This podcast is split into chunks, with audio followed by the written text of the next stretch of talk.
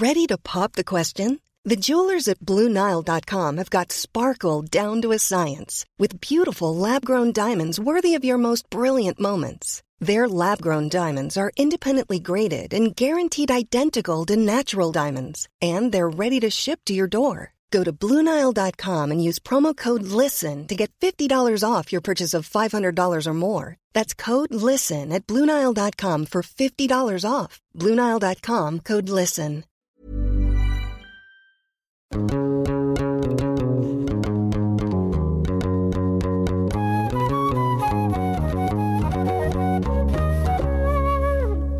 Bonjour à tous et bienvenue dans ce nouvel épisode hors série des Jeans Podcast. Sous le prisme de l'intersectionnalité, j'aimerais parler de l'archétype de l'homme arabe, qui plus est l'homme arabe gay au cinéma. Que ce soit Sami Talbali dans la série Sex Education sur Netflix, ou Les Grands sur OCS, ou alors Omar Ayuso dans Elite sur Netflix, les personnages d'hommes arabes gays ne manquent plus si cruellement à l'écran. Mais comment sont-ils dépeints? Comment s'affranchissent-ils des stéréotypes liés à la violence ou à la fétichisation? La fabrique du racisme sexuel est telle qu'il a fallu désérotiser les hommes arabes à l'écran pour montrer qu'ils peuvent avoir une sexualité acceptable, dite civilisée. Et j'ai aussi analysé comment le cinéma français a construit les représentations des corps arabes depuis les Frères Lumière jusqu'à aujourd'hui, en passant par un regard colonial qui a dépeint les masculinités arabes comme violentes et les féminités arabes comme soumises. Le point de vue d'homme blanc a objectivé et exotisé les corps arabes, d'hommes comme de femmes. Il persiste un orientalisme donc qui relie le patriarcat aux terres d'islam, là où les femmes n'auraient aucun droit, et où les garçons arabes pourraient coucher pour quelques pièces.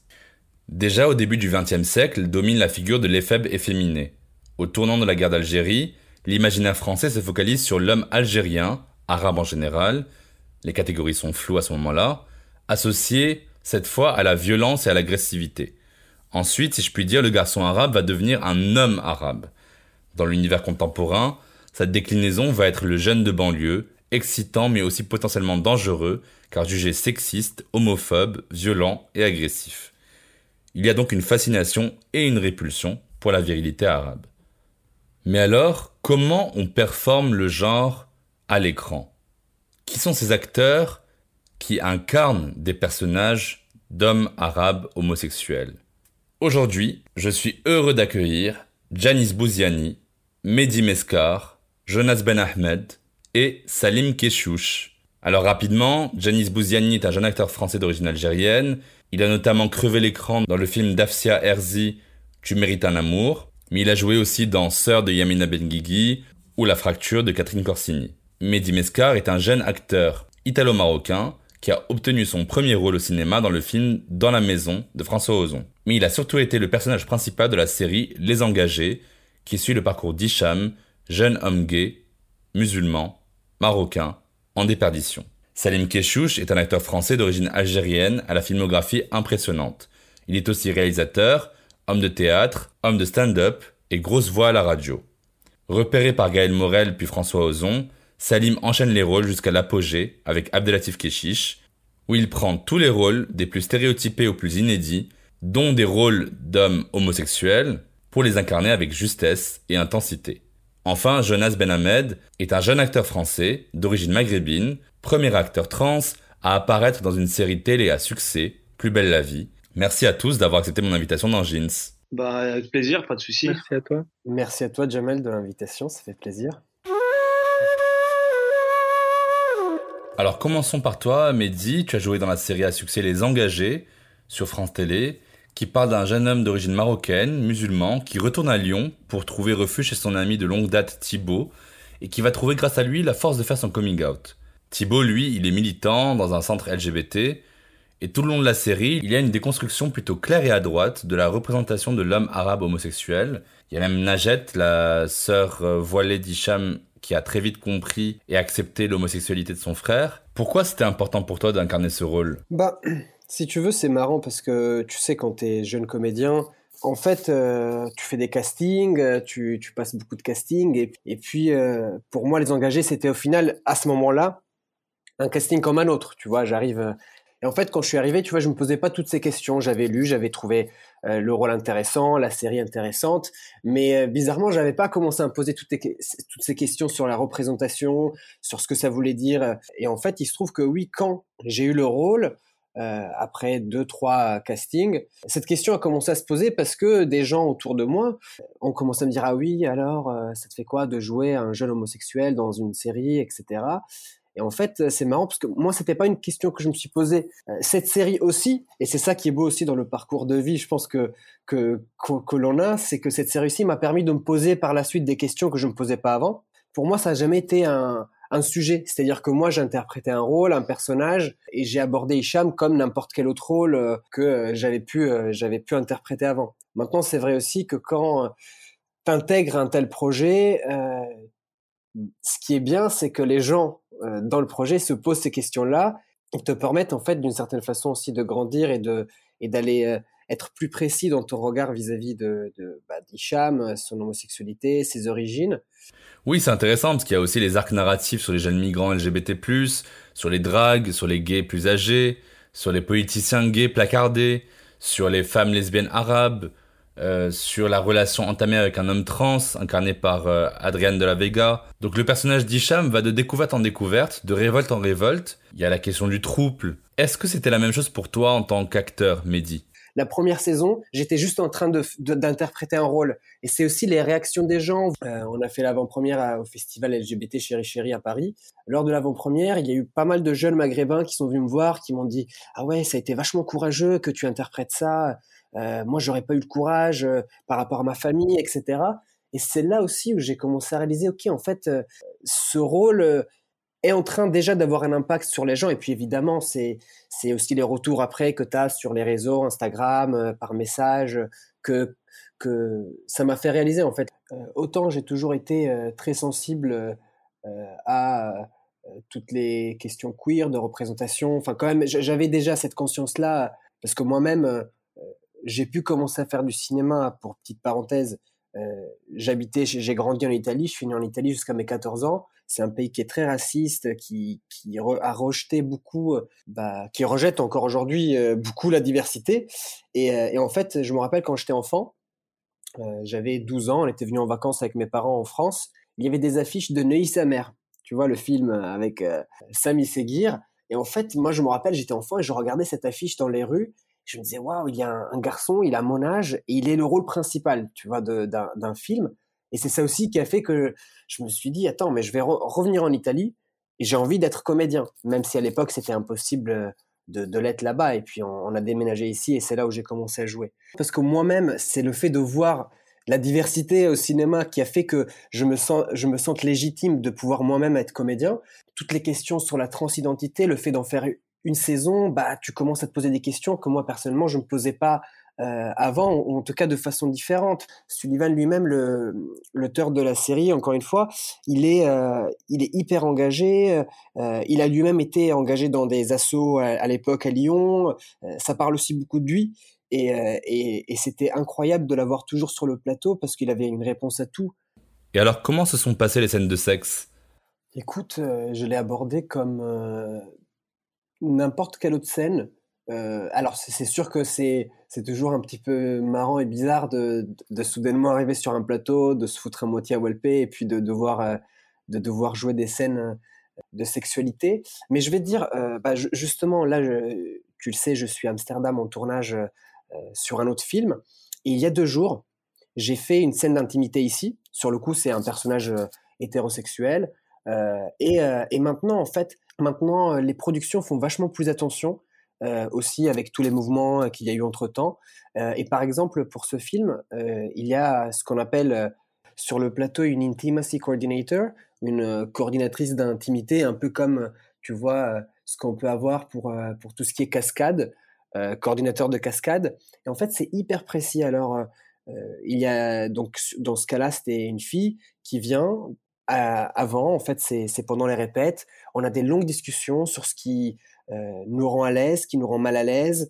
Il y a un moment où avec euh, l'autre actrice, par exemple, on a pris un temps tu vois justement de faire un body scan, c'est-à-dire tu vois de, de, toucher nos corps et de se donner le consentement. Est-ce que je peux toucher là? Est-ce que je peux toucher là? C'est pas imposé, mais petit à petit ils se sont rendus compte que ça aide au final à avoir des meilleures scènes de sexualité et d'intimité d'avoir un intimacy coordinator. C'est de rendre les scènes euh, de sexe plus euh, vraies. Euh, tu vois, au cinéma, souvent, ça va très vite. Oui, on se fait deux bisous, tac, pénétration. C'est pas comme ça que ça se passe dans la vie. Et c'est aussi le but de, de représenter aussi une sexualité bah, moins axée juste sur une pénétration. Sur les engagés, ça s'est très bien passé. Moi, j'aborde toutes les scènes de la même façon. Enfin, c'est une scène, j'arrive à faire la part des choses. Bah après, c'est là où intervient le rôle de, du réalisateur et du, du scénariste parce que même dans la sexualité des personnages, l'idéal, après évidemment, euh, quand on joue, il y a toujours une petite partie de nous euh, qui est là, enfin il y a une partie de nous dans les personnages, mais l'idéal, c'est que c'est l'auteur qui a une vision aussi de la scène, c'est aussi la vision de la sexualité du metteur en scène en fait qui, qui, qui est représentée à l'écran au final.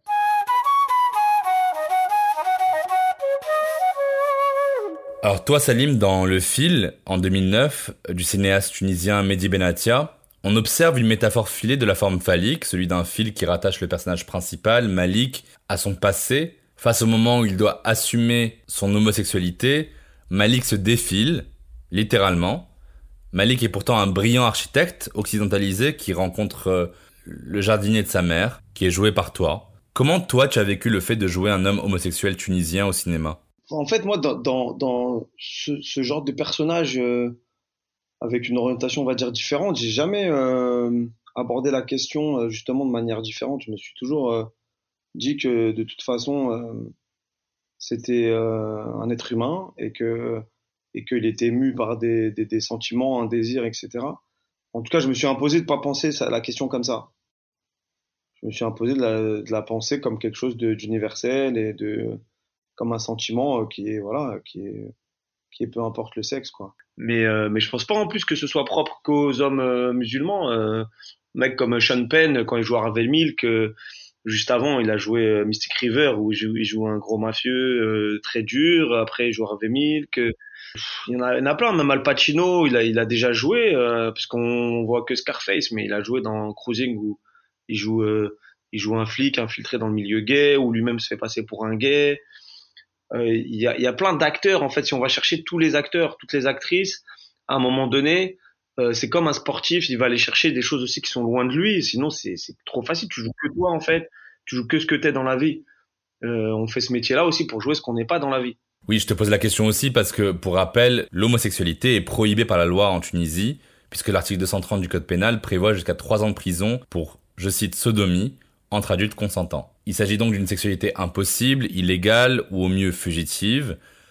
Et pour contourner la censure des scènes du film et pour réduire le côté graphique des scènes, le réalisateur Mehdi Benatia a décidé de projeter de manière assez épileptique des scènes d'amour entre les deux hommes, dessinées par Bilal. On comprend alors que leur sexualité ne se réduit pas à des jeux de rôle actif-passif, pris en étau entre le rôle actif du euh, rebeu dominant et le rôle passif de l'éphèbe au torse glabre, du coup, comment on arrive à sortir, selon toi, de cette démonstration, euh, de ces stéréotypes sur l'homme arabe homosexuel au cinéma? Non, non, non, non, c'est vraiment ça, c'était un procédé que le, réalisateur a utilisé, euh, Mehdi Penatia, pour, euh, pour suggérer justement euh, la sexualité des personnages.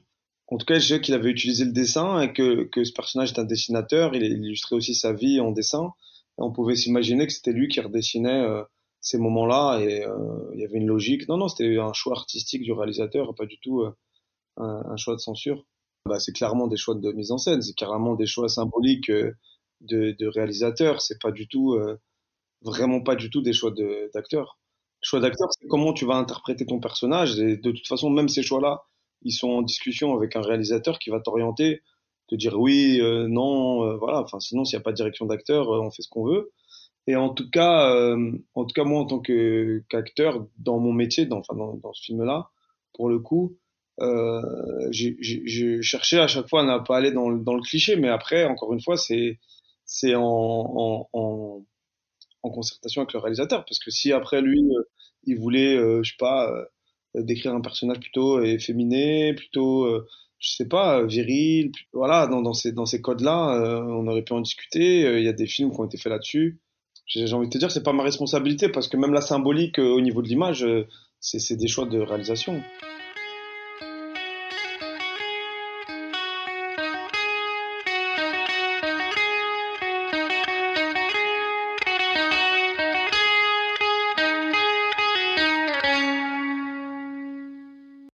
Alors toi, Jonas, tu es le premier comédien trans dans une série télévisée grand public à la télévision française. Tu joues le rôle de Dimitri dans la série Plus belle la vie. En 2018, tu as remporté l'Outdoor de la personnalité LGBTQIA+ de l'année. Au passage, Jean s'était nommé en 2021 Outdoor de la révélation numérique. Alors ça fait quoi d'être une resta comme ça? D'être le premier? D'être celui qui ouvre la voie aux autres? Je pense qu'il y a une partie de moi qui, est bien sûr flattée. Hein. Et, une autre partie, je pense, en vrai, euh, je prends beaucoup de recul face à tout ça et je, je sais que c'est moi, mais je sais pas, je fais une, euh, mais je sais pas, j'ai vraiment compartimenté la chose dans dans ma tête et, je pense que ça me permet de de toujours euh, garder une certaine forme d'humilité. Bah après, il y a ce qu'on oublie, c'est qu'il y a eu beaucoup de personnes trans à l'écran, euh, même euh, à la télé française. Mais après, de personnages trans interprétés par une personne trans, ça a été la première fois. Et en 2018, ce personnage est arrivé et, et je pense que d'une certaine manière, ça a prouvé aux, aux producteurs, etc., qu'on pouvait en parler de manière safe et, et sans caricature et que le public il sera pas outré de voir un personnage trans quoi sachant que le bel la vie c'est quand même France 3 France 3 la moyenne d'âge c'est 70 ans me dire qu'on n'y croyait pas parce que ouais on se dit la transidentité c'est pas possible les gens ils comprendraient pas ils en auraient peur euh, ils rejetteraient ben non pas forcément quand on parle bien avec bienveillance et que tu donnes de belles histoires comme euh, comme celle de mon personnage ben le public il est prêt en fait hein. alors j'aimerais aussi mentionner un documentaire de Hakim Atoui de Baptiste Echegaray qui s'appelle La Première Marche qui donne à voir d'autres imaginaires et d'autres récits collectifs des personnes LGBTQIA+, de banlieue. En l'occurrence, toi, tu as grandi dans une banlieue de Lyon, à Fézin, dans une famille d'origine algérienne. Mais la question que je voulais te poser, c'est comment tu es arrivé à naviguer dans ta transidentité sans qu'on ne puisse pointer du doigt l'identité arabe et musulmane, la banlieue, l'immigration maghrébine, comme seul coupable de l'intolérance? Moi, j'ai pas eu de difficulté sur ça. Pas du tout. C'était plutôt moi-même face à moi-même où j'avais bien compris que parce que ma mère est musulmane et qu'elle nous a inculqué la religion, je que ça allait poser problème. Et c'est pour ça que pendant longtemps, j'ai essayé de refouler ma transidentité, j'ai essayé de l'oublier. Même à un moment donné, j'ai essayé de faire ce que la société et surtout ma mère attendaient de moi. Bon, ça a duré trois mois à peine, mais j'ai essayé. ma preuve de ma bonne volonté quand même de rentrer dans les clous et d'avoir une vie normale parce que je savais que ça allait être plus simple comme ça. La transition sociale, ça me faisait pas ça me faisait peur, mais sans, sans trop avoir peur, parce que j'ai toujours été identifié comme un garçon par euh, mon entourage ça n'a pas été une grande surprise en fait. Ça l'a été pour ma mère parce qu'elle portait des œillères, euh, miskina. Parce que c'est une maman et qu'elle veut pas admettre la vérité, je comprends. Alors tu as aussi eu un rôle dans le film A Good Man en 2020 de Marie-Cassie Mensonchard, où tu jouais Neil, un mec qui n'était pas trans, alors que Noémie Merlan, une femme cis dans la vraie vie, a joué le rôle d'un homme trans, donc beaucoup de militants avaient perçu ça comme scandaleux parce que évidemment il existe aussi des acteurs trans qui peuvent jouer ce rôle à la place de Noémie Merlan. Et elles disent que ça les invisibilise. Donc premièrement la question c'est est-ce que tu penses que seules les personnes trans peuvent jouer des personnes trans? En fait pour moi c'est plus complexe que oui non blanc noir dans cette question-là. Parce qu'il y a une partie qui te dirait oui parce qu'aujourd'hui on a besoin de visibilité et au-delà de visibilité de représentativité. Mais il y a l'autre partie de moi en fait, la partie acteur, qui va te dire mais si je dis ça, ça va m'enfermer dans que ces rôles-là et que jamais je pourrais en sortir. Être trans, ce n'est plus être trans, ça devient mon métier. En l'occurrence, non, mon métier c'est acteur. Je suis une personne trans, mais mon métier c'est pas acteur trans. Mais c'est comme quand Aïssa Maïga dit noir n'est pas mon métier. Tout pareil. J'avais jamais fait le lien et pourtant c'est une, une actrice avec qui j'ai déjà travaillé et que j'adore. Mais tout à fait, c'est exactement ça. Comme si j'étais pris parce que j'étais trans et non pas parce que j'étais euh, euh, bon pour le rôle ou euh, physiquement ressemblant pour le rôle. Peu importe, on est acteur, on vend une image. Est-ce que ce n'est pas aussi une grande avancée de jouer le rôle d'un mec cis en tant qu'homme trans dans la vraie vie? Est-ce que du coup ce serait pas le meilleur moyen de dire que les hommes trans sont des hommes, un point c'est tout bah après, il y a deux façons de militer sur ce sujet-là, euh, qui sont tout aussi valables l'une que l'autre. Hein. J'ai un ami à moi qui, qui, qui est trans et aussi acteur, du coup, et lui euh, ne désire que jouer des personnages trans. C'est comme ça qu'il veut euh, vivre son activisme. Moi, mon activisme, c'est exactement ce que tu viens de dire, c'est-à-dire Bah ouais, pour moi, l'avancée, elle est là. C'est, euh, on fait fi de trans 6, on s'en fout. C'est pas ça le, le, point. Le point, c'est de jouer un personnage. Mais dans l'état actuel des choses, on peut comprendre qu'il y a ce besoin de représentativité parce qu'il n'y en a pas eu assez encore. Oui, puis dans ça, il y a aussi la question du passing, c'est-à-dire du fait de passer facilement pour un homme, parce que tu as une barbe, tu es un mec poilu, tu as un torse dit de mec puisque tu as fait une mammectomie, etc. Est-ce que tu penses pas justement que d'autres corps trans, pas forcément conformes à la norme de genre masculine, devraient pouvoir émerger sur nos écrans alors euh, déjà, je pense que tu le sais pas, mais j'ai joué un rebeu euh, dans le dernier film de Marie Castimation Char, euh, qui s'appelle Divertimento. Et elle m'a laissé le choix. Et elle m'a laissé le choix en fait de nommer mon personnage. Et vu que c'est l'histoire de Zaya et Fetouma Ziwani qui sont algériennes, d'origine algérienne, qui ont grandi dans le 9-3 en 95 et tout, et vu les costumes que j'allais avoir, Clairement, c'était ce que portait mon père dans les années 90. Du coup, c'était important pour moi d'avoir un prénom rebeu. Elle m'a dit, tu t'appelles comme tu veux, Pierre, euh, Pedro, euh, Roberto, euh, Yanis, c'est ce que tu veux. Euh, Malik, elle avait choisi, et j'ai dit, bah, je vais garder Malik. Et en fait, après Plus belle la vie, on m'a proposé, comme j'ai dit, que des personnages trans ou rebeu dealer de shit. Bah, en fait, il y a aussi une question euh, que tu dois te poser, c'est quelle représentation tu décides euh, de visibiliser? Et j'ai préféré dire non à ce genre d'histoire. Et oui, euh, à l'histoire du, jeune de banlieue du 9-3, Malik, qui décide d'apprendre la flûte traversière parce que la musique, c'est sa passion. Et qui décide de faire partie d'un orchestre symphonique pour aider sa, son ami d'enfance, Zaya, interprété par, par Oulaya Mamra, du coup. Et j'ai bien compris euh, pourquoi euh, pourquoi ça avait bien marché pour ma carrière euh, par rapport au public 6. C'est parce que, comme tu l'as souligné, j'ai un très bon passing. C'est c'est venu me percuter en parlant avec le président de Chams en fait une fois. T'as un 6 passing de ouf. Je l'avais pas encore conscientisé avant notre discussion avec Yacine. J'avais pas compris que qu'il y avait ce ce, ce six passing tellement présent que du coup, euh, c'est pour ça que qu'on veut bien parler de transidentité.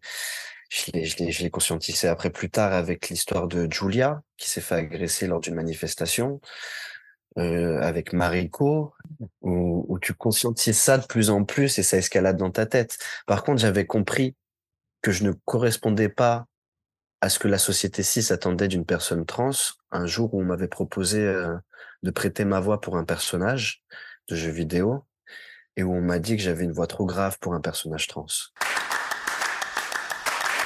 Alors toi, Janice, dans Tu mérites un amour, tu joues Ali, le meilleur pote de Lila, où tu es extraordinaire et hilarant, mais où on ne parle pas vraiment de sa sexualité à lui.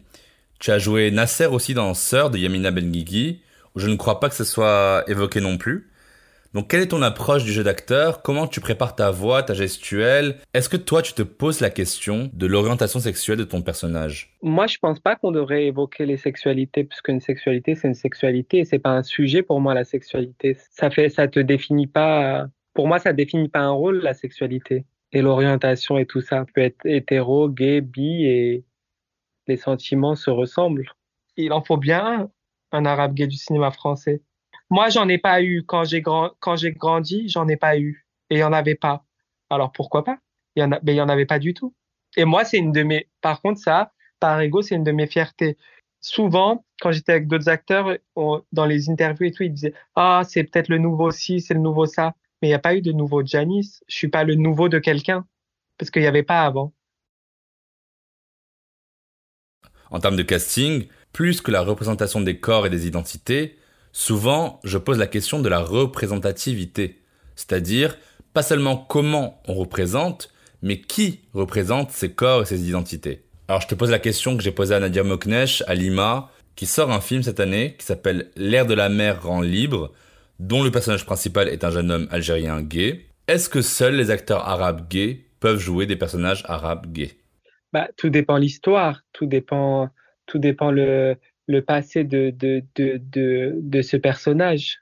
Si euh, sa culture, c'est censé être une culture maghrébine ou arabe ou quoi que ce soit, c'est bizarre que ce soit euh, un blond aux yeux bleus euh, caucasien qui le joue parce que, parce que, par exemple, quand tu es en Algérie ou au Maroc, il n'y a pas cette immigration-là. Donc, c'est pas logique contrairement à nous, c'est plus logique en France qu'on accède à tous les autres rôles parce qu'aujourd'hui, dans la société, on représente un peu tout ce qui se passe dans la société.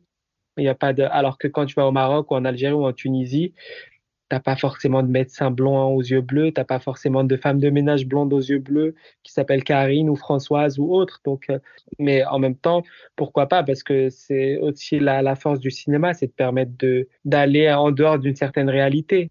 Après, est-ce que des hétéros devraient jouer des homos? Je pense que oui, parce que justement, c'est du cinéma et on joue et on s'approprie des rôles. Et euh, c'est comme quand on est petit, on joue au cowboy et à l'indien. C'est pas pour ça qu'on est euh, qu'on est indien d'Amérique et ou cowboy. Euh, pourtant, on le fait. C'est c'est ce qui est magique dans le jeu. Moi, je pense qu'on devrait pas être mis dans des cases ou quoi que ce soit. Mais après, ça doit aller dans les deux sens. On doit permettre à des gens de jouer des, des hommages de jouer des hétéros ou des, des, des, femmes transgenres de jouer des rôles de femmes et pas forcément parce qu'elles sont transgenres ou autres. Je pense qu'il ne devrait pas y avoir de, de limitation dans le cinéma, mais ni dans un sens ni dans l'autre. Écoute, pour moi, la seule limite, c'est l'imagination. Si tu as de la, limite dans ton imagination, c'est tant pis pour toi, mais si tu n'en as pas, alors bien sûr, tu peux jouer n'importe quoi. Et au final, qu'est-ce que c'est?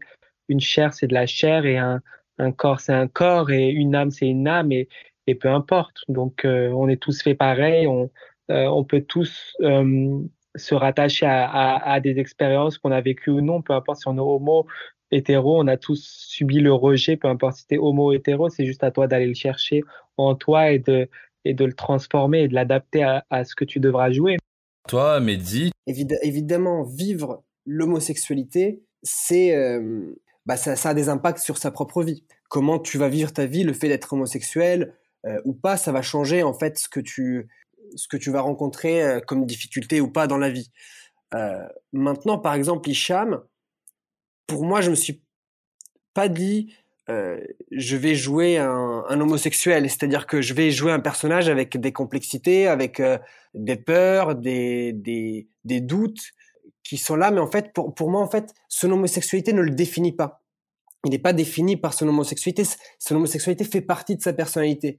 Pour ce qui me regarde, je suis plus gêné quand il y a une transformation. Par exemple, quelqu'un qui doit physique, qui doit jouer un personnage transgenre, où euh, il y a une forme de transformation et puis ah regarde, il s'est transformé pour jouer un personnage transgenre. Quelque part, en tout cas dans ma vision, j'ai l'impression que oui, dans le monde idéal, oui, il faudrait que les personnages gays soient joués par des hommes gays, mais après, tu vois, pour moi, des, hommes gays devraient pouvoir jouer des personnages hétéros aussi. Et après, est-ce qu'il n'y a pas le danger inverse de euh, que les producteurs, ce qui d'ailleurs est le cas, euh, moi je le sais parce que tu vois, euh, Adrian, Adrian de la Vega, c'est resté un ami proche que j'adore, et, et, je sais que parfois, surtout au début, maintenant il, a, il arrive à s'en sortir, mais tu vois, le fait d'être ouvertement transgenre, quand un producteur le reçoit pour un casting et qu'il le sait, il y a des producteurs qui vont dire ah ouais non mais lui il est transgenre, euh, il peut pas jouer un mec euh, voilà un mec cis quoi, tu vois, il peut pas jouer un mec cisgenre. Évidemment les rôles de, de personnes arabes ou euh, voilà d'arabes ou même d'asiatiques etc.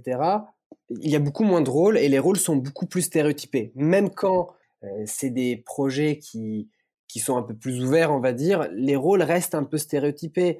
La France, sincèrement, par rapport à d'autres pays, elle est quand même avancée. Tu vois, par rapport euh, euh, à l'Italie, par exemple, il y a quand même des choses où on n'est pas au même point. Maintenant, les rôles restent stéréotypés. J'ai fait un projet où euh, il y avait une actrice qui jouait italienne, qui jouait un personnage, un personnage maghrébin. La raison qu'on a donnée, c'est qu'ils n'ont pas trouvé d'actrice assez bien en Italie pour faire ce rôle. Ce qui est, ce qui en fait euh, est possible dans le sens où il y a peu de filles euh, marocaines, tunisiennes, algériennes qui euh, se permettent d'être actrices parce que la représentation est tellement faible qu'en fait elles se disent même pas je peux le faire. En revanche, bon là j'avais dit à la production, je leur avais dit oui, vous aurez dû chercher plus. C'est aussi donner l'opportunité à des personnes qui n'en ont pas. Bah, c'est comme c'est la même chose avec les personnages transgenres. C'est-à-dire qu'il y a tellement de personnes transgenres qui voudraient être acteurs et, et, au moment où il y a un rôle transgenre, déjà on leur donne même pas le rôle qui est euh, leur propre euh, parcours de vie. Et euh, si, surtout si tu fais un film sur ce sujet-là, va voir les personnes concernées.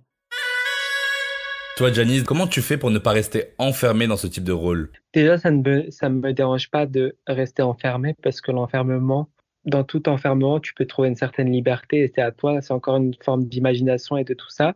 Le même rôle raconté par une personne différente, eh ben, il va être forcément différent. Si, si les deux personnes sont fortes et qu'elles ont leur propre, leur propre ADN, leur propre code et tout, la même histoire va être complètement différente. Donc, c'est juste à toi de, de t'embarquer, de comprendre l'ADN du metteur en scène avec qui tu bosses. Donc, j'ai pas ce problème d'avoir peur d'être euh, mis en cage ou, ou jouer les mêmes rôles et tout, parce que ça n'existe pas jouer les mêmes rôles. Et moi qui vais interpréter euh, un texte lundi, avec ce que j'aurais vécu le dimanche, ça va être différent de ce que je serai mardi.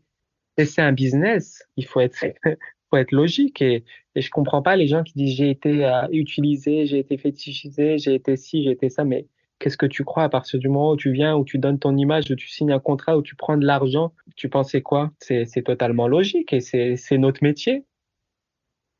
C'est un métier d'image. Donc, euh, si tu crains ça, alors faut faire un autre métier. Bah, j'aime ça parce que c'est une forme de, c'est une forme d'obsession et, et moi j'aime que dans l'art il y ait une obsession et, une, une, sorte de perversion, sinon je m'ennuie. Parce que quand t'es pas fétichisé, au final c'est quoi? Ça, Je trouve souvent que ça fait des rôles euh, ennuyeux. Et les, les metteurs en scène qui n'ont pas d'obsession, qui n'ont, qui sont pas fétichistes, qui sont pas tout ça, bah au final ils font quoi? Joséphine Ange Gardien et encore il y a quand je rencontre un metteur en scène qui n'a pas qui n'a pas d'obsession, qui n'a pas de, de fêlure, qui n'a pas de perversion et tout, euh, j'en viens vite à m'ennuyer.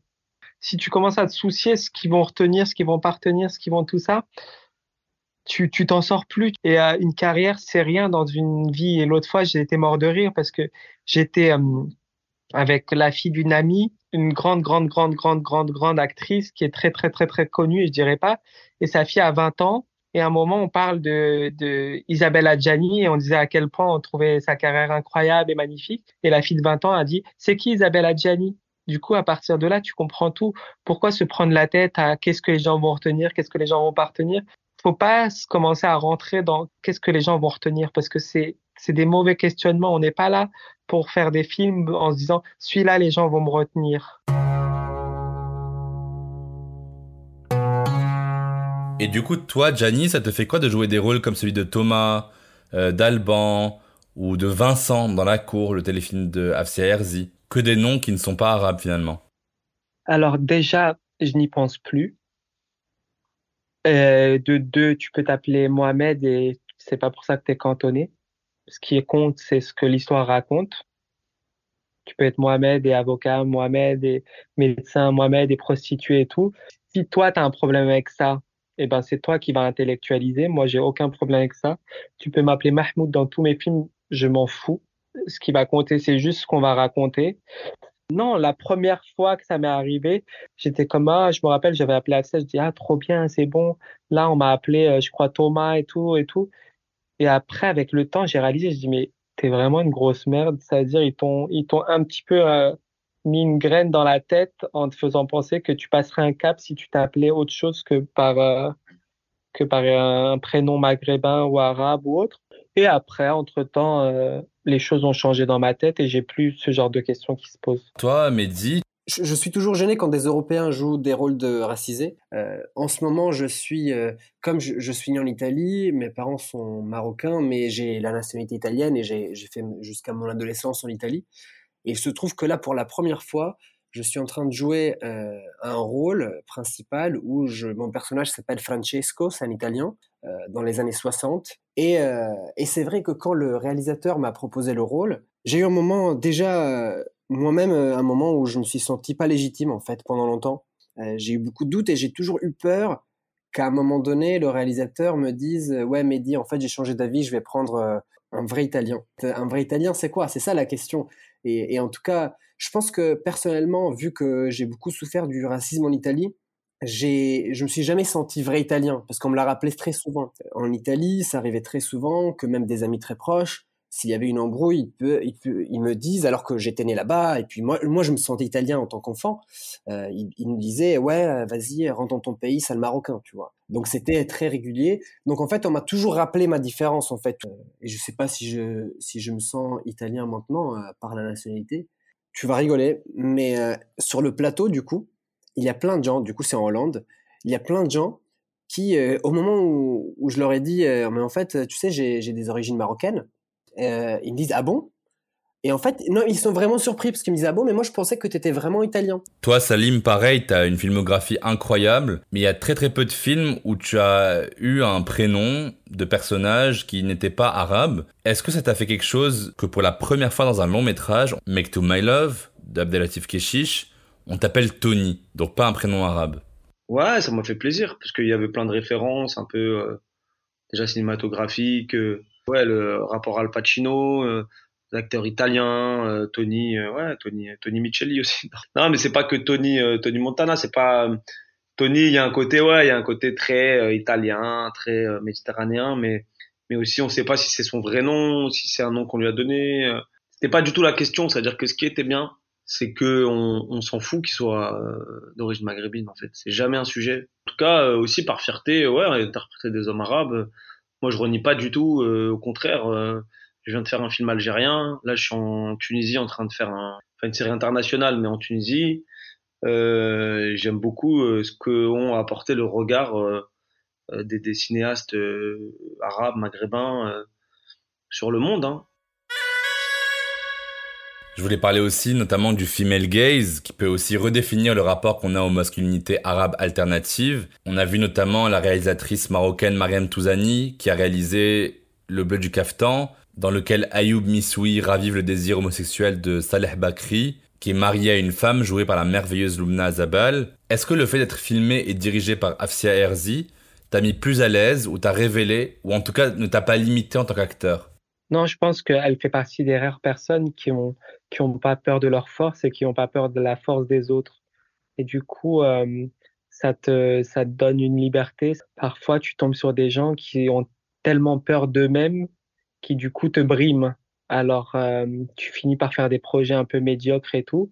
Et Dieu merci, parfois tu tombes sur des gens comme Herzi, comme euh, dernièrement comme Brian Marciano, comme tout ça, qui n'ont pas peur, qui ont une faim, qui ont un désir ultime de, de, de, de créer sur le moment où ils créent. Et, et du coup, ça fait des, des, des, des choses spéciales, des belles choses et tout. Quand tu es bien dirigé, quand tu es avec une personne qui sait ce qu'elle veut et, et qui te et qui te porte, eh ben ça se fait naturellement. Ça change comparé à d'autres d'autres metteurs en scène, d'autres réalisateurs et tout. Et surtout, elle a beaucoup beaucoup beaucoup beaucoup le souci du détail. Et chaque personnage, même celui qui arrive juste pour ouvrir une porte et dire un mot, euh, elle y elle y prête beaucoup d'attention. Donc euh, c'est ce qui fait la différence avec d'autres réalisateurs. Elle est très très très dans le détail. Et ça ne se voit pas parce qu'on a l'impression qu'il y a qui a énormément de lâcher prise et c'est là où c'est pour moi où c'est sa force c'est parce que tout est très contrôlé mais quand tu regardes tu as l'impression que rien n'est contrôlé. Et moi c'est ce que j'adore aussi avec les metteurs en scène en tant qu'interprète j'adore qu'on m'impose des choses. Si c'est ma vision de moi par moi ça m'intéresse pas je me vois chaque matin devant la glace et c'est ce que j'adore avec Afsia c'est parce que elle elle elle te fait faire des choses que elle veut et toi, Salim, je voulais te poser la question aussi. J'avais invité Raja Mari dans Jeans et je voulais savoir ton avis sur le tournage de Corps étranger en 2016. Tu as très souvent été dirigé par des réalisateurs hommes. Même question que Janice, est-ce que le regard d'une femme réalisatrice sur le désir, le triangle amoureux, les corps, a pu changer quelque chose pour toi en tant qu'acteur dans ta façon de jouer? Bah du coup, bah, le regard féminin sur un homme et de sa sexualité, qu'elle soit euh, d'une orientation ou de l'autre, en fait, déjà elle est différente. C'est-à-dire que le regard d'un homme sur l'orientation hétérosexuelle d'un homme, elle est différente que le regard d'une femme sur l'orientation hétérosexuelle. Et pareil pour l'homosexualité, ça veut dire que elles ont un regard différent des hommes, comme expérience dans un genre de registre aussi où ça, ça touchait aussi à la sensualité, un peu au désir. C'est un peu cliché de dire en douceur, mais peut-être avec euh, ouais quelque chose de, de, de, plus délicat, on va dire, plus suggéré, un peu plus pudique entre guillemets. Euh, et puis après, ça dépend du caractère. Raja, elle a un caractère assez assez pudique aussi, donc euh, donc ça a son image aussi. C'était euh, c'était un peu dans la retenue quand même. Donc oui, ça, à travers ce regard-là et à travers la façon, parce que la caméra c'est le regard de, du réalisateur ou de la réalisatrice, et qui change aussi par entre les femmes, d'une femme à l'autre. il est pas le même aussi parce qu'il y a une grosse erreur aussi, c'est de mettre toutes les femmes dans le même sac, tous les hommes dans le même sac. Des fois, un homme et une femme peuvent avoir un regard hyper proche, plus proche que deux femmes ou plus proche que deux hommes.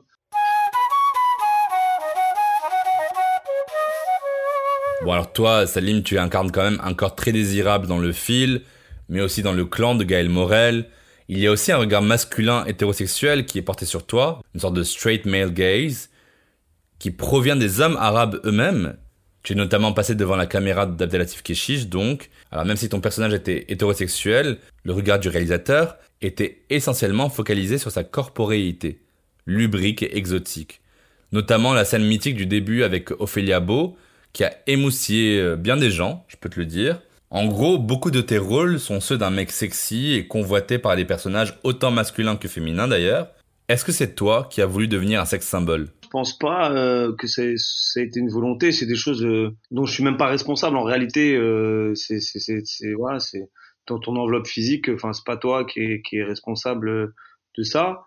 Euh, moi, à la base, le désir, il était plutôt d'exprimer des idées, de même à la rigueur de réaliser des, des films en, fait. Hein, et le métier d'acteur, il est venu comme ça un peu euh, par, par la force des choses, euh, après une rencontre euh, euh hasardeuse où, où, voilà, on avait parlé de cinéma avec euh, Gaël Morel et puis il m'avait proposé mon premier rôle. Mais en, en, réalité, à la base, moi, j'écrivais des histoires et je voulais plutôt les réaliser, peut-être jouer dedans, mais je sais pas si moi-même je me serais dirigé vers vers un côté comme ça euh, très sex symbole, comme tu dis et pas que, hein, parce qu'il y a eu plein d'autres films aussi où je joue des choses différentes, mais en tout cas, dans ces personnages-là, où c'était quand même un attrait euh, très important, euh, je pense que ça a dû venir, ouais, du côté de l'âge que j'avais, euh, côté sportif aussi, un peu, euh, que tu peux avoir dans la boxe, qui est, un, qui, est un, métier aussi où quand même on se montre sur un ring, sous la lumière, voilà, où j'ai pas de problème avec mon corps non plus, tu vois, c'est-à-dire que que j'étais pas non plus dans, dans un truc d'exhibitionnisme parce que j'avais quand même une certaine pudeur qui était aussi due euh, à ma culture et à mes origines. Mais euh, j'avais pas de problème avec ça. Je veux dire j'avais pas honte de mon corps euh, et, euh, et à une époque où euh, ouais où il y a une espèce de, mouvement de liberté aussi qui se créait euh, voilà où, où, où, c'est des gens qui voulaient qu'on parle de ces corps là d'une manière très libre et, et assumée quoi en tout cas dans mon métier j'ai tout le temps essayé d'être juste moi, ce que je trouve beau aussi euh, à l'écran, c'est quand les choses elles nous échappent et qu'on peut même pas mettre et ça devient même plus plus joli. C'est-à-dire que quand quelqu'un il a conscience de sa beauté, de son de son sex appeal, de de son de son attractivité, de son magnétisme, ça le rend ou ça la rend moins moins beau, moins belle. Et que quand il y a quelque chose qui nous échappe, moi c'est la première fois, c'était peut-être dans dans les amants criminels de François Ozon, où il y avait une scène euh, voilà où qui se passait sous la douche ou derrière après je me fais assassiner par un couple de, de, de, jeunes lycéens. Euh, bah, ça m'avait complètement échappé. J'avais pas du tout euh, imaginé la scène en me disant voilà euh, ça va ça va devenir quelque chose de d'érotique etc je l'avais faite normalement moi dans ma tête et c'est plutôt la manière de filmer de François Ozon euh, et, et, de ce que ça a donné après dans l'imaginaire des gens qui a fait que c'est devenu érotique et un peu iconique mais en fait, à la base, euh, pour moi, c'était juste, voilà, je prends ma douche après l'entraînement de boxe, en fait. J'étais jeune, j'avais, j'avais même pas 18 ans. J'avais honte de, de, de, de, prendre ma douche devant une équipe de cinéma. Et donc, euh, en fait, du coup, c'était justement cette pudeur, le fait de, de vouloir montrer sans montrer qui rend la chose. Euh, parce qu'en fait, euh, dans, dans tout ça, en fait, ce qui est beau aussi dans la culture euh, orientale, c'est le, le fait de pas tout montrer et tout. Et je trouve ça plutôt excitant en fin de compte parce que quand on montre tout qu'on qu'on qu'on enfin voilà on peut aller regarder du porno euh, à un moment donné ça ça fait plus rien quoi je veux dire il y a même plus de sensualité parce que parce que tout est là tout est donné et en fait la sensualité elle vient du fait qu'il y ait quand même une retenue et qu'il y ait quelque chose qui se donne pas tout de suite j'ai jamais été dans un quelque chose de de de d'exhibitionniste mais peut-être ouais quand même de séducteur quand même j'ai toujours eu ce côté un peu de toute façon pour être acteur faut quand même avoir un minimum de envie de séduire, quoi. Oui, c'est marrant parce que il y a vraiment, je trouve, un white gaze. Il y a les artistes euh, gays blancs qui investissent aussi l'objet érotique du lascar, du jeune arabe de banlieue. Euh, c'est ce qu'a fait d'ailleurs Christophe Honoré en 2010 avec Homme au bain, avec la star du porno gay François Saga. En 2022, François Ozon racontait l'histoire de Peter von Kant, tombé fou amoureux de sa muse Amir, joué par Khalil Benrarbia. Il y a quand même ce regard blanc du réalisateur. Moi, la première chose que je demande à un réalisateur quand il fait un film sur des migrants, etc., je lui dis pourquoi. Parce que quand même, c'est 95% du temps, c'est des scénarios écrits par des blancs. Même là, j'ai refusé un rôle, c'était un rôle principal parce que c'était cliché euh, de A à Z. Euh, et, euh, je pense que l'auteur n'arrivait pas à voir que c'était cliché de A à Z. Dans un personnage qui, qui se radicalise. Donc là, à ce moment-là, je me suis dit, OK, ça, c'est pas un projet que j'ai envie de faire. Un pouvoir qu'on a aussi les comédiens, il faut pas le, négliger, c'est que quand on représente un personnage, on a aussi un avis, un point de vue à donner, et puis les, personnages peuvent changer. En tout cas, c'est là encore l'intérêt du cinéma et d'une vision d'auteur, c'est que l'auteur, en général, quand il est bon, il est ouvert euh, au dialogue.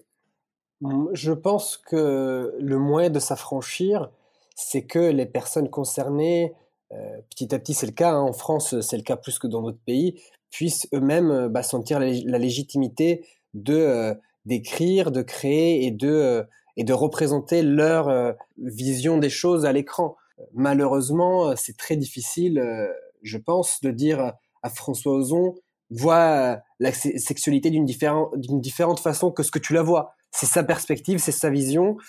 Élargir en tout cas les, visions, c'est celle bah, de, partager sa propre vision, donc de d'écrire soi-même et de réaliser ou euh, de faire des pièces de théâtre. Donc évidemment, une personne blanche, même si elle peut se rapprocher, même si elle peut se renseigner autant qu'elle veut, elle, verra toujours euh, les choses de sa propre euh, de son propre point de vue. Et c'est ça aussi personnellement que je trouve intéressant au cinéma, dans l'audiovisuel, c'est de pouvoir euh, découvrir d'autres perspectives sur la vie. en fait, le moyen, c'est qu'il y ait plus de, personnes qui prennent, qui, qui, prennent en fait la caméra et qui décident de se, se représenter eux-mêmes. Pour finir, Salim, tu as joué dans le film 1500 impur, qui est plutôt engagé sur les questions de l'histoire, de la colonisation, sur la question de la guerre d'Algérie. Dans ton court métrage que tu as réalisé, Nos gènes, tu voulais interroger l'identité de l'origine arabe et de la religion musulmane, avec un acteur principal qui est aussi un miroir de ta propre identité, hein, finalement, et qui interroge ses élèves sur l'identité débattue dans les médias. Donc quel message tu as envie de faire passer à tous les jeunes maghrébins musulmans en France qui ont envie de se lancer dans l'actorat? C'est pas facile déjà. Après, faut y croire. Faut, faut, faut croire en ses rêves. Faut, faut, faut se battre. C'est assez euh, bateau de dire ça, mais en tout cas, faut, faut se donner les moyens de ce qu'on veut. Faut être prêt à prendre des risques, à avoir une vie qui est pas forcément euh, rangée et, euh, prévisible, etc. Mais ça a aussi des inconvénients, c'est-à-dire que voilà, on est, souvent en partie, on est souvent, en tout cas quand ça marche, parce que quoi qu'il arrive, c'est jamais facile en réalité. C'est-à-dire quand ça marche pas, c'est pas facile parce que bah, on doute et on se dit ça marche pas. Et quand ça marche, on est on n'est pas disponible pour euh, les siens, pour sa vie privée, etc. Donc euh, il y a quoi qu'il arrive, il y a des, des, des, des défauts. Après, euh, il y a aussi des, des, choses superbes, c'est que on, explore plein de choses de la de la de la de l'âme humaine, de des personnages. Il y a une liberté immense qui se dégage aussi de ces, de ces métiers-là une espèce d'humanité, euh, aussi de pas être dans le jugement de soi-même, parce que je vois bien beaucoup maintenant les gens en fait, les jeunes et tout, ils sont euh, ils sont dans un jugement, une autocensure. Maintenant, surtout avec les réseaux et tout, on, sait qu'on va être jugé sur chaque chose, sur on va te sortir des dossiers de ce que tu as fait, de ce que tu pas fait. On, peut en parler aussi. Il y a plein de positions euh, euh politiques. Dire que par exemple montrer des musulmans positifs aussi dans des films maintenant c'est c'est quasiment une position politique maintenant si tu montres pas le côté négatif terroriste et tout ça et que tu vas pas dans le sens d'une certaine pensée où on doit montrer les hommes arabes que d'une manière négative macho et tout je veux dire dans les deux cas quoi en tout cas en tout cas moi dans les deux cas j'ai envie de prôner la liberté c'est à dire si des jeunes qui ont envie de jouer et après, c'est des choix de personnages. En fait, c'est si c'est un bon personnage, si l'histoire elle est bien racontée, si le film il est beau, si on doit jouer un personnage d'homosexuel mais qui est magnifique, euh, bah faut le faire. Si on doit jouer un personnage d'homme arabe musulman euh, pratiquant euh, magnifique, faut le faire. Je veux dire, c'est les personnages en fait, soit ils sont beaux, soit ils sont soit ils sont mal mal mal écrits. tout ça, c'est des choix de, de, de rôle quoi.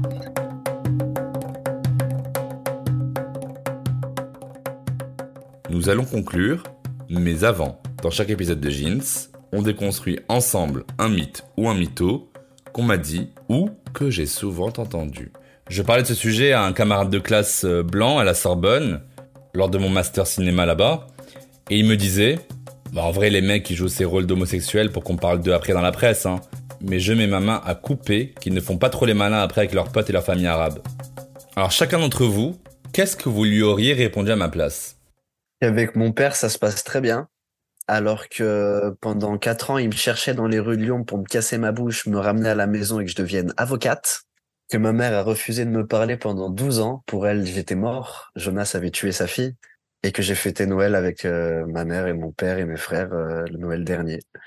Et que, et que ma mère et mon père sont partis euh, au cinéma découvrir Divertimento fin janvier. Et même si ma mère me met genre encore, parce que ça fait quand même que six mois qu'on se reparle, elle m'a dit putain à la fin t'es arrivé dans la dernière scène en mode beau gosse et que non je fais les je fais le malin dans ma vie d'acteur et je fais le malin devant mes parents j'ai osé me mettre en, en opposition avec ce qu'on attendait de moi justement en tant que personne née dans une famille maghrébine personne née euh, considérée comme femme il n'y a pas je fais le malin. Ma vie, je l'assume de bout en bout, que ce soit dans mon métier d'acteur ou dans ma vie personnelle. Euh, je sais qui je suis et, au contraire, je n'ai aucune peur de l'être et, aujourd'hui, c'est même ma fierté. Je comprends d'où ça, ça, ça, peut venir cette remarque parce que justement, je connais beaucoup de d'acteurs aussi euh, arabes qui ont peur de faire ces rôles-là parce qu'ils ont la pression familiale et ils ont très peur de comment leur famille peut les voir. Alors moi j'ai de la chance euh, de, de ne pas m'être posé cette question euh, au moment où j'ai j'ai accepté le rôle et puis et puis moi personnellement je l'ai dit à mes parents que je jouais un rôle de personnage homosexuel ils ont toujours été très ouverts ils m'ont toujours soutenu mais ça c'est vrai aussi pour des personnes blanches si tu viens d'une famille de d'extrême droite et que tu dis, bah Sullivan lui-même, euh, l'auteur de la série, euh, il a été renié par sa famille à cause aussi de son homosexualité. Encore une fois, c'est les complexités des familles. Donc il y a des gens pour qui ça va être vrai, pour d'autres ça va pas l'être. Bah écoute, euh, je connais pas toutes les familles, mais il y a, y a mille familles arabes différentes. Bah ils font pas les malins avec la famille, ça dépend qui de la famille. Hein. Si c'est des gens euh, qui ont l'esprit obtus ou c'est les gens qui ont l'esprit ouvert c'est comme dans, dans le, la famille, c'est comme la société. T'as des gens avec qui tu peux avoir des arguments et une discussion, et t'en as d'autres qui n'ont pas envie de discuter. C'est comme la religion. T'as des gens qui ont un point de vue, voilà, fermé sur la religion, et t'en as d'autres avec qui tu peux discuter euh, du fond et tu peux t'enrichir. Après, c'est sûr que euh, il y a un poids, euh, il y a un poids de, de, de la tradition peut-être, mais comme il y a dans, toutes les religions, dans la religion juive, orthodoxe, dans la religion catholique, même je sais pas, même si ouais, il y a des bouddhistes pour qui l'homosexualité, franchement, euh, moi je trouve que ça fait partie aussi d'une stigmatisation en fait, à chaque fois de dire bah vous les musulmans, vous avez des problèmes. C'est comme si on déviait le problème des autres pour le mettre que sur nous. Quand il y a l'association Le Refuge là que je connais, euh, la plupart c'est des euh, c'est des blancs, athées, catholiques, enfin enfin je veux dire s'il n'y a pas de question, c'est pas que des musulmans, ils en font partie comme tout le monde, mais c'est pas que en fait. bah moi je répondrais va dans la manif pour tous et j'ai pas vu beaucoup d'arabes. Tu sais, faut toujours se dire que les gens ils font ce qu'ils peuvent. Et si dans sa famille et tout ça, il peut pas s'exprimer parce qu'il n'a pas la force en lui ou il n'a pas l'envie ou il n'a pas le truc, c'est pas grave. Je suis, on on devrait pas être là pour euh, jeter la pierre ou pour juger ou pour tout ça. Ce qui compte, c'est est-ce que l'œuvre est belle oui ou non? Est-ce que l'œuvre t'a touché Oui ou non? Après, ce que la personne fait chez lui et pourquoi elle l'a fait et pourquoi les raisons et tout, on s'en fout. On est là pour transmettre un message, pour interpréter, pour essayer de toucher des gens, pour essayer de les, les euh, sensibiliser à une cause ou une autre. Et après, on s'en fout. Donc euh, demain, si Abdelkader a fait un film où il se fait enculer et que chez lui, après, quand il rentre chez lui, euh, il n'ose pas le dire à, à, ses parents, à sa femme, à ses enfants et tout, bah c'est pas grave, il a le droit. Où est le mal? Merci à tous d'avoir pris le temps de répondre à mes questions. Merci beaucoup. Merci beaucoup, c'était trop cool. Merci à toi. Bah, merci à toi. Il faut aussi, je pense, mentionner Rami Youssef, qui dans la saison 3 de Rami, son, sa série éponyme, réinvente brillamment la figure de l'homosexuel en proie à ses songes, qui a aussi une homophobie intériorisée et qui en proie aussi à une culture répressive de son désir qui nous rend infiniment attachés à cet oncle qui s'appelle donc dans la série Nassim. Il est victime d'un système qui est plus fort que lui, qui le ronge de l'intérieur. Pourtant, on n'avait pas entendu parler de sa sexualité avant la saison 1 et 2, mais pendant la saison 3, c'est devenu une sous-intrigue, comme une backstory bien amenée. En plus, il est quand même rare, voire impossible, de voir des personnages homosexuels arabes et quinquagénaires. Comme si, quelque part, la jeunesse allait de pair avec l'homosexualité d'hommes arabes, ce qui montre bien le caractère fétichisant de ces beaux et faibles qu'on va chercher dans les confins de la Méditerranée. Merci d'avoir écouté cet épisode inédit et hors série de Jeans Podcast. Que vous soyez sur Spotify, Apple Podcast, Google Podcast, Deezer ou autre, N'oubliez pas de vous abonner au podcast Jeans et de laisser vos questions, vos commentaires. Mettez 5 étoiles sur toutes les plateformes. Abonnez-vous au compte at jeans-du-bas podcast sur Instagram.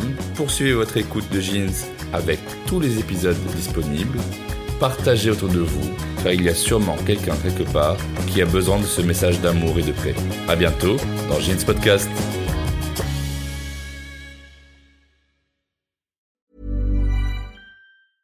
Planning for your next trip? Elevate your travel style with Quince. Quince has all the jet setting essentials you'll want for your next getaway, like European linen, premium luggage options, buttery soft Italian leather bags, and so much more. And is all priced at 50 to 80% less than similar brands. Plus, Quince only works with factories that use safe and ethical manufacturing practices. Pack your bags with high-quality essentials you'll be wearing for vacations to come with Quince. Go to quince.com slash pack for free shipping and 365-day returns.